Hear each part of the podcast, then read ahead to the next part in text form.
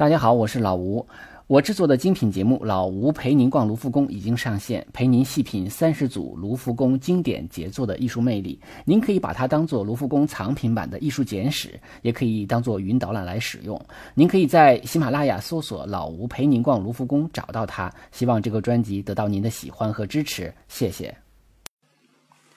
大家好，这里是手机美术馆，呃，也欢迎大家订阅微信公众号，那么以便及时得到节目更新的这个推送。呃，今天我们介绍的这个画家呢，叫博斯啊，他的名字全名叫希罗尼穆斯·博斯啊，也被翻译成波西波许。他是一四五零年出生的啊，正好比达芬奇大两岁，去世是一五一六年。也就是说，去年呢正好是他去世五百周年，所以从年代上来说呢，他属于文艺复兴时期的画家。但是由于他是这个北方尼德兰的画家啊，那么北方的文艺复兴和这个意大利的文艺复兴啊，风格上有一些差异。之前我们讲过扬凡艾克的画啊，那么我们知道这个北方的文艺复兴的画呢，特点就是比较精细啊，就追求那种。事无巨细的描绘啊，这个跟意大利呃文艺复兴追求什么解剖学呀、透视法呀，还是不太一样的啊。就是意大利可能更追求画的像、画的真啊，画的那个视觉效果看起来非常像现实中的那种感觉，而这个呃北方呢更追求所谓很精细的画啊，它就是更像画。我有一次在节目中介绍说博斯的时候呢，说他是比利时画家啊，这个说法是不对的，啊，因为呃原则上来说呢，他应该是叫尼德兰画家啊，或者说从现代的角度来讲，应该叫荷兰画家，因为他呢出生在他的出生地现在在这个尼德兰境内，这个地方叫斯海尔托亨博斯啊。从这个地名，大家就可以看出来啊，他的名字的这个博斯呢，来自于他的这个出生地。呃，博斯的意思就是这个叫公爵的森林啊，或者简称为森林啊，就是这个斯海尔托亨博斯的意思啊，就是公爵的森林的意思。那么这个城市是位于荷兰南部的这个叫北布拉班特省的省的首府啊。据说他基本上一生都在这个地方生活啊、工作啊，没有离开。但是我们看他的画就会觉得非常奇怪，就是他的画中有很多的千奇百怪的动物、植物等等等等。那么他没有离开这么一个小地方，他哪儿见到这么多动物和植物呢？啊，这个应该是呃，他看了一些类似于百科全书啊，或者说那种画册，然后再加上很多的自己的想象。所以呢，在他的这个画作中，很多动物也并不是真正的动物，可能就是一个想象的动物，呃，但是也有一些是真正的，呃，估计就是看了一些图录之类的东西吧。呃，他呢，应该是这个拥有自己的工作室，呃，有钱雇佣助手，那么说明他的条件是不错的，而且呢，但是这也有一个问题，就是说。现存的一些画作中啊，就是他的画作中，就质量是这个参差不齐的，不大好鉴定。所以有的画呢，呃，就有的人认为是存疑的啊。嗯，他的这个妻子啊，家境非常优越啊，有丰厚的遗产，所以他在创作上比较自由啊，没有受到这个钱的影响。就本身来说，他算是出身于艺术世家啊。他就应该说，从祖父啊、父亲呀，包括他的叔叔伯伯呀，还有他的哥哥，都是画画的。他们呢，都是主要是为这个宗教团体效劳啊。这个，但是呢，应该说成就最高的，当然就是博斯啊，因为只有他晋升为呃一个叫做圣母典范协会的啊这个核心成员。这当然是教会里边的一个。啊，类似于什么什么隐修会之类的一个兄兄弟会之类的一个一个组织啊，所以他是应该一个比较高端的啊宗教协会组织的成员，所以他很多的画作都是宗教题材啊，但是由于他的这个画呢，跟很多这个传统宗教的画的这个图示法啊，因为我们都知道中世纪的时候，这个宗教绘画它是有有点像八股文。它有一定的规则啊，要体现宗教的寓意，而且什么东西来寓意什么东西啊，这个是要有一定的规范的，而且像国家标准，它是不能乱画的。那他的画法呢，其实是跟这种传统画法背道而驰，所以也有人认为，虽然他是一个宗教身份比较高，但是也有人认为他实际上是个异教徒啊。这个可能身份是比较嗯诡异的这种这种说法哈。那么博斯的他的画风呢是平整细腻，但是他是以这个现实生活为依据。融入了大量的这个画家本人的幻想，所以在他的画中呢，就是有各种怪诞的形象，还有奇异的画面啊，而且也有对教会的批判啊，就是我们在今天讲的画中也能看到。所以呢，也有很多人说，哎，说你可能就是个异教徒啊，所以对他这个画解读空间很多，说法也很多，嗯。呃，甚至有一些专门研究尼德兰画派的专家呢，遇到这种就是博斯的画，也觉得非常的棘手，就很难解读。今天我们介绍这幅画呢，是他的这个最知名的代表作啊，画于一五零零年到一五零五年之间，呃，尺幅是嗯二百零五点六厘米啊，这是这个高，那么宽是三百八十六厘米啊。这个画呢，现在收藏于。马德里就西班牙马德里的普拉多博物馆，普拉多呃这个美术馆呢，收藏了博斯的嗯好几幅作品，而且都是他最好的作品。啊，还有一幅这个专门讲七宗罪的啊，像一个桌面一样啊，这个画呢就跟这个呃城市乐园放在一起，城市乐园也有人翻译成叫人间乐园啊。这个画是很特殊，它叫三联画，也就是说，它跟我们看到的一个那种架上啊，或者说墙上的壁画不太一样。它是一个一个有一个有一定机关的这么一个画，就像个窗子啊，像个窗子，就是两扇窗，像两扇窗和里边有一个画一样啊。也就是说，左右两翼可以打开，打开之后你才看到中间的主要的这个画面啊。但是呢，这个关上的时候呢，这个这个两翼的背面啊，也能组合成一幅画。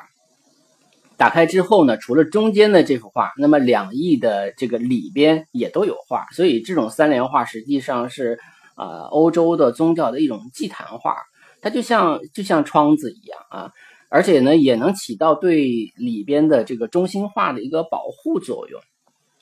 同时呢，它也分成这么几个部分，比如说，呃，打开之后呢，它分成左、中、右三个部分啊。那么关上之后呢，它又有一个外边的这个两翼也能有一个部分，所以它可以表现的内容是比较丰富的啊。所以这幅画在展出的时候，实际上它并不是说把它实打实的挂在墙上，而是说要把它。呃，距离墙有一面的距离，这样的话呢，它把这个这个两翼呢，可以稍微斜着打开一点，让你看到后边啊，所以这也是呃这种三联画的一个特点。我们第一眼看到这幅画的感觉哈，就是远远的看起来，就是感觉特别像迪士尼乐园啊，真的是这种感觉。呃，因为整个的场景非常欢乐，我们先不说里边是大量的这个人都是光着的哈，这个裸体的人。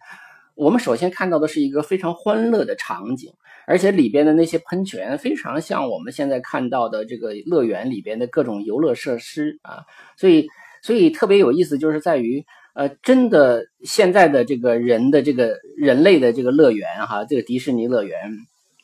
和这个五百年前博斯画的这个乐园。呃，竟然真的很像啊！所以，我我觉得这里边有很多很巧妙，或者说很令人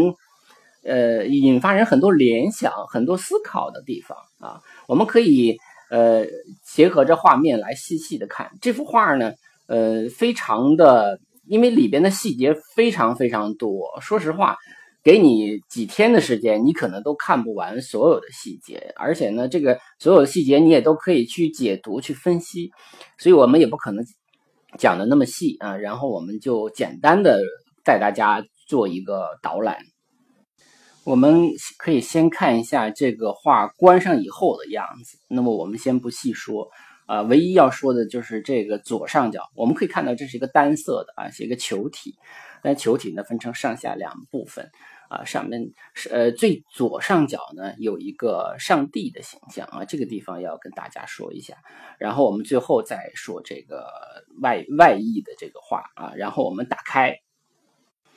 打开这幅画的话呢，它的这个左翼和右翼是属于长条形的啊，因为我们可以说，嗯，从面积来说，正好是两翼的面积加在一起，正好等于中间的这个面积。那我们说左翼指的是我的，我们作为画呃这个观画者的这个左手边的这幅画。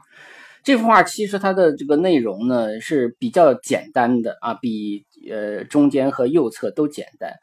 它呢人人和物都比较少，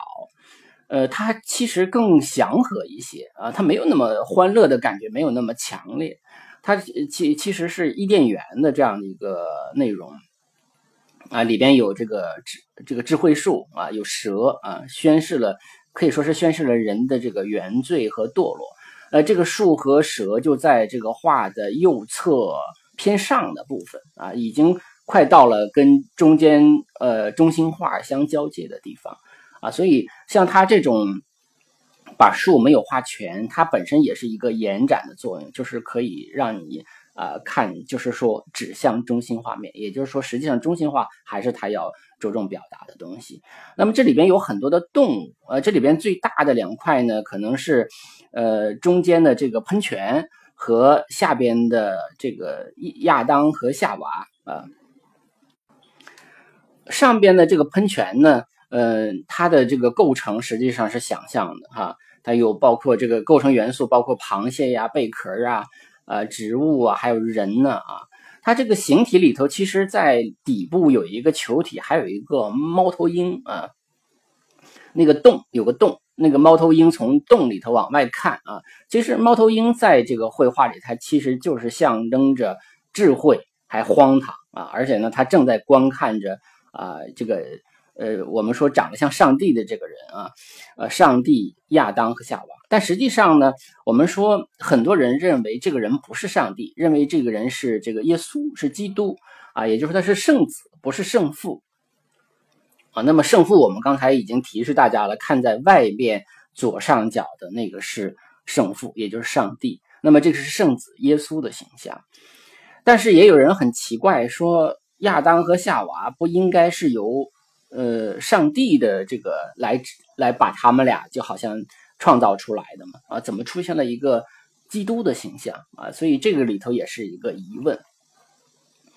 那么亚当夏娃被逐出伊甸园之后，他是应当在尘世间受苦啊。但是我们说到，如果中心化的那个尘世啊，又感觉过于享乐啊。就是说，他他被逐出，因为最快乐的应该是在伊甸园，但是在他的这三联画中，最快乐的实际上是中心化的这个城市人间的部分。那么这个中间的这个形象就是，哎，基督创造了夏娃之后，把他带到了亚当面前，好像另一个手啊，手这个手势是表示祝福的意思。这里边有很多奇奇怪怪的动物，我们刚才也介绍了啊，这里头当然也包括传说中的独角兽啊，在河边饮水呀，还有很多动物是真正存在的动物，但是这个动物的大小的比例呢，它也是很凭自己的想象来创造啊，有的鸟做的比。啊，跟很多那个野野兽都大啊，所以所以就是非常具有想象力的啊，嗯，这里边呢，你看，呃，在智慧树旁边还有长颈鹿是吧？还有长颈鹿，还有一个两个腿像狗一样的东西，这是什么东西？不知道啊，也可能就不是，也可能就没这种动物啊。然后在下边的这个水池里呢，有很多。啊，就是什么飞鱼啊之类的都有，这些有可能这个也当然我们知道自然界是存在飞鱼的啊，但是这个博斯未必见过，他可能更多的还是想象。而且从这个画面的色彩来看，我们看到他除了把水啊，尤其是中间的这个水画的成蓝色之后，他把远处的山也画成蓝色了，这个其实是符合后来所说的空气透视法的。因为我们都知道，根据视觉习惯的话，远处的地方是偏冷色的啊。这个尤其是在塞上的画里头，可能大家都会有明显的感受。但是，呃，我如果我们后期把它叫做空气透视法的话，那么这个在更早之前的呃这个博斯这个时代，实际上都已经开始有意识的使用这种方法了。接下来我们就看中间这个画的部分，这当然就是指的。呃，人间，我们说从左中右啊，那么左边是指伊甸园啊，那么中间就是指人间尘世那么右侧可以认为是指的是地狱。呃，中间这幅画呢，看起来呢，确实是让人非常惊讶啊，甚至是有点惊悚啊，因为里边所有的人都是裸体的啊。也就是说，在博斯那个时代，可以画这么多的裸体的形象，而且是纵欲啊，这是这种，呃，享乐，充满了享乐的感觉。那这个画从构图上来讲，它是有三个层次的啊，一个是离我们比较近的啊，最下方的这个部分，然后是中间有一部分啊，中间有部分是呃有一个水池，圆形的水池，然后这个有有点像眼睛哈，这个水池里边呢是。呃，一些这个裸女啊，然后周边有一群骑着马，当然不光是马了，其实各种各样动物的男性的裸体形象。那么他们是围着中间的这些裸女们在转转转圈儿啊，这个挺有意思，也挺符合我们。真正的人世间的 特点的哈，就是男男的老围着这个美女们转啊，然后在远处，也就是最画画面最上方的时候，我们看到了一个比较大的水池，水池上面有一些喷泉啊，这个喷泉就是就像我刚才讲的，很像迪士尼乐园中的一些呃这种游乐设施啊，然后我们看到这个水池里也有很多的人，还有船，呃，还有很多奇奇怪怪的动物，嗯，关键是还有这个。嗯，四个方向的河流，就是中间是一个湖或者水池，但是呢，它是呃有代表四世界四大河的四个河呃河流的分支啊，所以我们可以看到这个它在呃整个这个画面的三个部分中呢，它排布了一些特别具体的呃一些行这个一些行为人的一些行为啊一些。呃，但是很奇怪啊！但是这些东西你去看的话，会觉得非常的奇怪，因为有的，比如说有一些水果，它会画的巨大，草莓画的比人还大啊，或者说有一些花画的非常大啊，人甚至在花里边啊，就是很怪异呃。但这种怪异呢，就会给你带来非常很多的这个奇妙的感受和想象。如果从宗教的角度来说呢，我们可以认为这是一种批判行为，就是人间的这种享乐哈，这种罪行。呃，我们可以看到，就是呃，就是它的里边有四大河啊，还有这个树林呐，还有动物、人类，呃，还有这个花朵啊什么等等的，就表明这就是人间了，地球了哈。呃，很多的这个红这个裸女啊，红色的果子啊啊，就是其实它也表。表明肉欲成为人的驱动力，它这里边其实我们老说就是食色性也是吧？这个跟或者说后来的弗洛伊德里边呃理论里边有一个利比多啊，就是性力推动吃的啊和性是人类发展的一个驱动力，所以人类本能而且无意识的这种放纵啊，沉溺其中的各种人间的欢愉啊，以。它以象征性的方式，在这个呃或者说具象的方式就描绘出来了啊，所以在这里头呢，可以说是引发很多人的呃思考的。这里边的这个草莓啊，可以说它有的时候它是被吃的，但它也可以成为住所，可以成为小船。这里边呢有很多巨大并且甜美的水果，它是也有很多。呃，象征意义的。曾经有一有一个作一个作家把这幅画叫做草莓科植物，所以就是草莓本身那种多汁的呃感官享受，也能让人联想起一类呃就是人类的这种性欲的啊一种行为啊。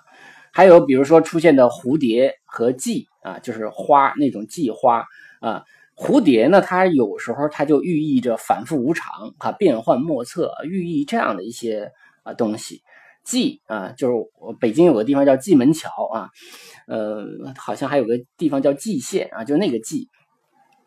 蓟呢，则象征着腐坏，而且我们会看到一些透明的球体啊，这个到时候我会截图把它放在里边让大家看到，比如说球体或者半球体啊，像一个玻璃罩子一样。呃，或者气泡一样啊，在这个这种造型呢，它的这个奇幻色彩和造型，它的这种构筑物，它既像是天然的，那也像是人工制造的，而且在这个画板中还多次出现。那么，嗯，也可能是指向纯洁的天堂啊，也可能是指向失控的放荡的纵欲啊，所以它是一种观念选择的这种问题。而且我们也都知道，就是即便是现在我们说透明的啊，或者是镜子一样的东西，它其实也都有某种意义上的性的暗示。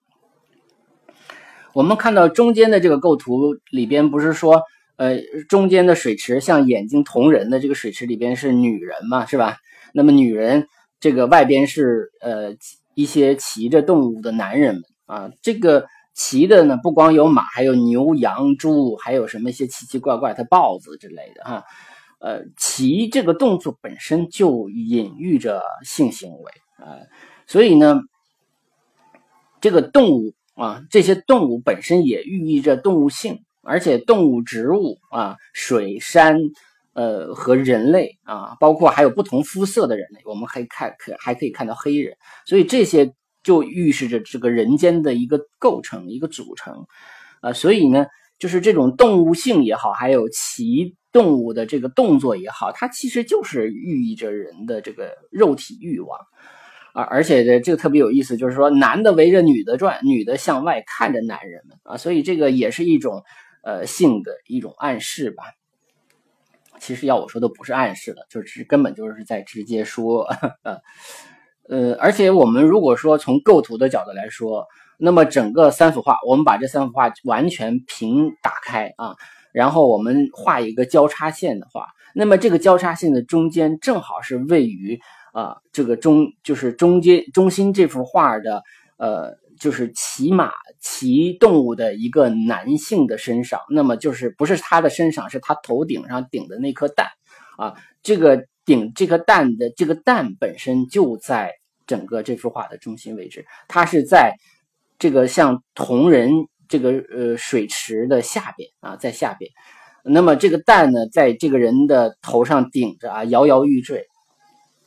它本身也是一种寓意啊，蛋本身也是寓意着上帝创世啊什么的哈啊，然后呢摇摇欲坠也表示这种脆弱性啊，所以呢我们以灌木为界分成的这三个层次啊，所以呃我们能看到他来描述的日尘世间的这个乐园是什么样子。接着来我们看右。右手边右翼的这幅画，这幅画呢，从宗教的角度来讲，我们可以把它解读为地狱啊。我们可以看到整个画的最上方，也就是最远端啊，它是呃一座烈焰之中的城市，而且呢正在接受成群结队的被罚入地狱的人们啊，就被惩罚了，被判刑了啊，相当于。那么近景中呢，还是那种就是还没有接受判罚，或者说。即将接受判罚的那种嬉戏者呀、炼金术士啊，还有这种不虔诚的修士啊等等啊，就是他们的一些恶行啊。而且我们这里边可以看到一些具体的啊，我们可以看到在右手边偏中，呃，就是属于右手边，呃，中间偏下啊，中间偏下。这个位置有一个像椅子啊一样的东西，上边坐着一个非常奇怪的鸟头人啊。这个它实际上呢是一个感觉是一个杂交动物，它这肯定是博斯想象的了啊。那么上面有一个戴着大锅帽子啊，就是 帽子是大锅，它正在吃人啊，它。吃着这人吃了一半儿啊，而且呢，他的这个椅子呢，不光是个椅子，而且还是个马桶啊！大家看到没有？它下边还在排泄，它还在呃这个排排排 排大便啊！而且他是把这些人啊，把吃掉的这些人排到这个下边的粪坑里啊！而且呢，这个粪坑特别有意思，就是作为下边一个人正在对这个坑呕吐哈，还有一个人也在那儿排泄啊，排泄这个硬币，就是。就是拉出来的是钱啊，而且旁边呢还有一个裸女的形象啊，好像正在被一个东西所诱惑，被一个什么东西抱着，抱着这个人呢特别奇怪，长得像树啊，他的手像树枝一样。总而言之，这是一个非常奇怪的呃形象，是我们很难想象的。那么它的下边，就整个这幅这个内容的下边，我们可以看到右下角的部分有一个穿着修女服饰的猪啊，它呢特别有意思，它正在诱惑那个裸男啊，递给他一支笔啊，大概的意思就是说，你赶紧签一份合同，把你的财产捐给我们教会吧啊。所以呢，这个内容也像是在批判教会啊。呃，旁边呃，这个旁边还蹲着一个戴着盔甲的一个动物啊，就是挺挺奇怪的啊。就是这个画中特点就是充满了各种各样怪异的形象啊，可能。呃，对于某些呃喜欢看比较美的画的人，可能看这画会有很多的不适感啊，会很很不适。嗯，对于小孩来看，是不是适合我也说不清楚。但我觉得小孩他的想象力比较丰富，能接受啊。但是这里边有大量的关于性的话题啊，可能也很难把控哈。这个，呃，这里边呢还有一个，就是在我们刚才讲的那个马桶那个上边哈，还有一个形象。就是在如果说把这个画面分成呃四部分四块的话，我们可以说从上到下来看的第二块啊，有一个远远的看，就是我的第一反应有点像那个呃白条鸡啊，就是西装鸡，像那个卖的整鸡的那个形象，实际上不是啊，它呢是你仔细看的话，它是一个构成物。它呢头是人头啊，然后它的这个身体部分实际上是个蛋啊，是个蛋壳啊，蛋壳那破裂的蛋壳。然后呢，下面腿的部分呢，实际上是两棵树啊，是一个树枝支撑起来这个蛋壳。而这两棵树呢，也并不是说扎根在土地上，而是说踩在两条船上啊，脚踩两只船啊。那么这两个船呢是在水面上，所以这么一个非常古怪的一个蛋形物，呃，这个构成物。人的部分啊，也有很多人认为说这就是博斯的自画像啊，呃，因为呢，我们也找到了，就是说，当然那个可能是他的这个训练的时候练习的时候画的一个素描，也能看到这个蛋形物，而且在他的很多其他画作上也会有类似的这种构成啊，而他的呃帽子上呢还有一个风笛啊，风笛可能是一种。呃，性的标志。如果我们把这画放大看的话，它的这个头上的圆盘除了有风笛，还有恶魔，而且每个恶魔呢都牵着一个人，就是好像这个恶魔要把这个人呃带领进入地狱啊，接受审判啊，是这样的一个感觉啊。所以这个这个画面中，呃，这个形象是非常突出的啊，很很扎眼的一个部分。而且在他的左上边也有一个。啊，匕首和耳朵啊，我们我我们看到了一个匕首和耳朵。实际上，如果想象力比较强的人，可能会感受到这像是一个男性的阳具啊。那么刀子上呢，刀和那两个耳朵，大家可以啊，就成年人我们都能想象它象征着什么啊。刀子上有一个 M 的标志啊，博斯的很多画上画刀都有这个标志。啊，有人猜想可能是指的这个拉丁文“世界”啊这个词的这个字头啊，但是我也不懂拉丁文，这就是这个别人这么说，我就这么跟跟大家说啊。而且呢，我们最终就是说把这个三幅画连起来看的话，嗯，我记得有一个我们经常提到一个微博，就是他说叫“一眼识别大师”，说如果画上画着一坨一坨的人看起来都怪怪，那么这个画就是博斯；如果这一坨一坨的人看起来一点都不怪。那就是老彼得·博鲁盖尔啊，那么因为他是怪怪的，所以他就是博斯。我觉得这个讲法呢非常到位啊！如果大家有机会去呃欧洲的一些博物馆看到这些画的话，估计就一眼就能够识别了啊，非常的有自己的特点。那么，呃，他呢是嗯，这个当然我有的时候会可能做一些不太恰当的联想，我会想到了康德，对吧？我们都知道康德。嗯，也始终是在一个很小的地方生活啊，但是他的胸怀宇宙啊，他的那个心却特别的。其实我觉得博斯也有点这个感觉，他他一直就生活在这样的一个小地方，但是他画的世界，他对这个人间的理解和他的幻想啊，都是非常广大的啊，所以有的时候也未必说非得去见什么世面，大概是这样的啊。呃，我们再把这个画关上。我们再重新来看这个外边的这个画，那我们看到这是个单色调的画，啊，如果把打开就是一个多彩的世界，关上就是一个单色的画，所以它这种这反差也是让人带来很多的思考，而且呢，左上角是上帝，对吧？就高高的上帝视角来俯视着这个地球，那个时候他理解的地球还和后来咱们认知的地球还不太一样。他认知地球就是一半是半透明的啊，这样有大气层，有地是平的嘛啊，是这样的。然后下面是实体的半个球啊，他那时候他认知的地球是这样啊，然后呃这个用外部的画啊和呃里边的画可以说是结合起来。然后就形成了一种思维的深度，也是世界观，也是对这个世界的一个认知。当然，这是一个宗教化的认知。呃，也有人说它是描绘了光明来到这个无人世界之前的第三天的情形啊，因此呢缺少色彩。当然，也可以说硬解读也可以，但是我们说它的这种色彩和里边的色彩相加在一起，引发的人的这种思考啊，却是更深刻的。他的风格呢，嗯。影响了后世的呃画家，呃可以说是影响了，比如说超现实主义，呃尤其是达利。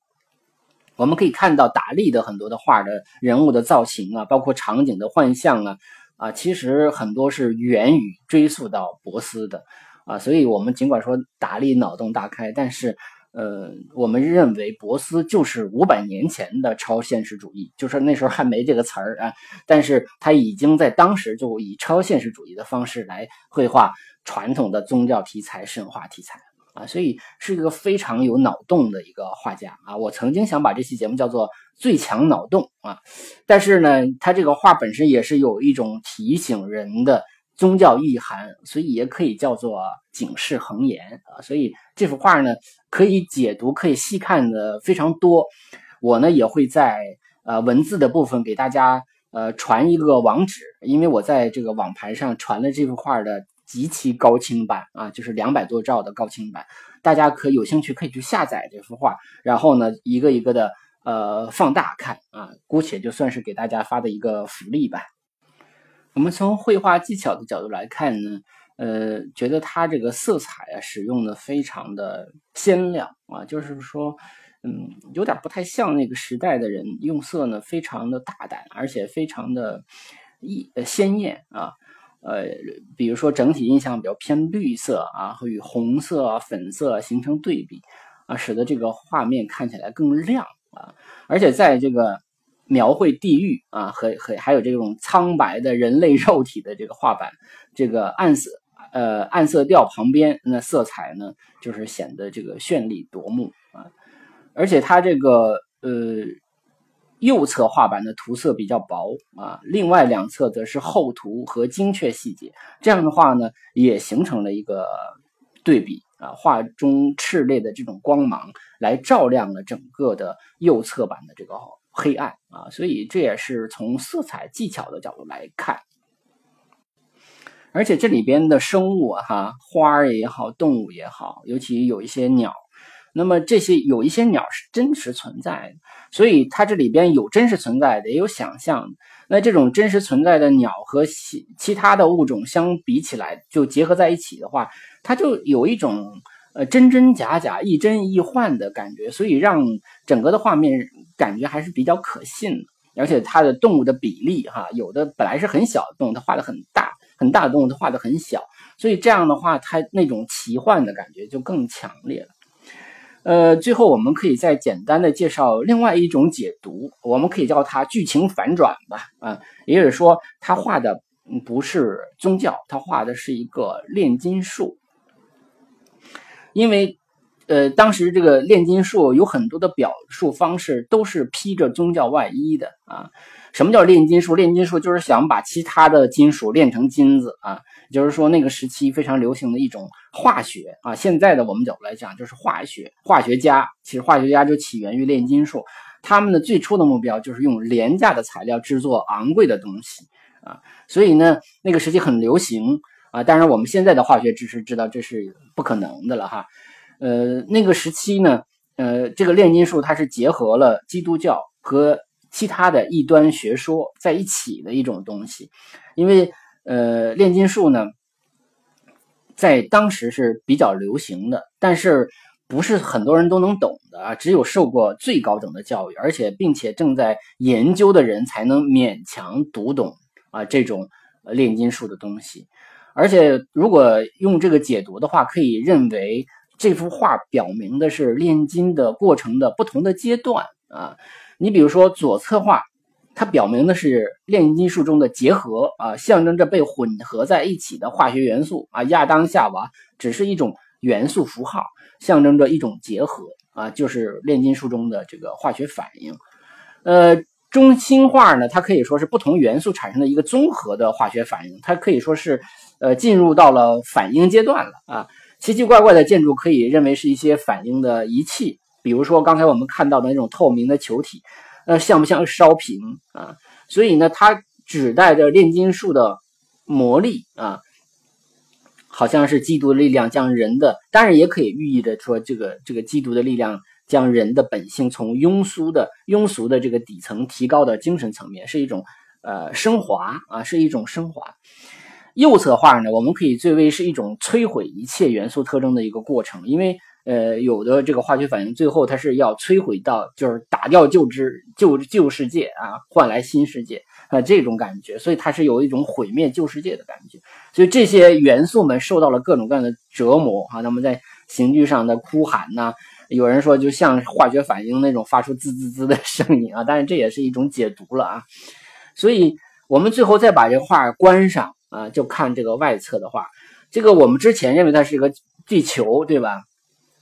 但是也有人认为，你看它像不像一个刚才我们讲烧瓶啊，像一个化学反应的一个玻璃器皿啊，可以，我们也可以认为它是呃炼金之前的世界，就是还没有发生化学反应啊，一片死寂。也可以认为是这个返璞归真，认为可以炼完金之后的世界，就所有的化学呃都反应都结束了啊，都尘埃落定了，又回到了一个安静的世界。那么当然这也是。不同的理解啊，就可以认为它是之前之后，其实也可以同时是前，也可以同时是后。也就是说，中间这种绚丽色彩的，实际上就是炼金的一个过程。因为当时炼金术啊，呃，他是比较喜欢用隐语来表达，就是怕他们的这个所谓的打引号的高科技被别人给盗用了，所以他们呃一般不会呃用直接的。现在的这种论文来解来解释他们的这个炼金过程，实际上基本上就没有成功嘛，对吧？而且呢，后来这个炼金术也为基督教所不容，认为他的这个做法具有铜臭味儿啊，呃，有强烈的异端色彩。呃，教皇还有一个教皇叫约翰二十二世，还宣布说点击点石成金就是痴人说梦，不要干这个事儿。而且有一些国家已经开始禁止炼金了。所以呢，在博斯的时代，炼金术啊，就是为了要这种传传递下去，所以他用了很多宗教的术语，用了很多宗教的图示法啊，所以也有很多人认为说这幅画呢。当然也有可能是博斯的想法，但是更多的可能是这个委托人的想法。就是委托人是个炼金术的痴迷者，所以他希望博斯通过非常隐喻的方法来介绍炼金术。这个我们说就是剧情反转之后的一个解读了哈。那么这幅画呢，我还是呃再提醒一下大家，因为我会给大家发这个高清版，因为这个太多太多的细节，我不可能说的太多，因为。呃，我也解读不了，大家可以一个一个细节的去看，非常有意思啊！可以看我们手机美术馆附送的这个图，也可以下载那个高清大图啊，去极高清的大图啊。那么感谢一直以来支持手机美术馆的朋友啊，因为呃，这个现在手机美术馆的播客的听友已经超过了五千人啊，那而且单期的收听量也比较高，所以呢。呃，我呢以后会介绍更多的好话给大家分享啊，也希望大家通过打赏啊、赞助啊或者转发的方式来支持节目啊。如果大家有关西方艺术欣赏或者艺术旅游方面的问题呢，也欢迎通过喜马拉雅的这个问答向我提问啊，我尽量回答大家啊。今天的节目就这样，再见。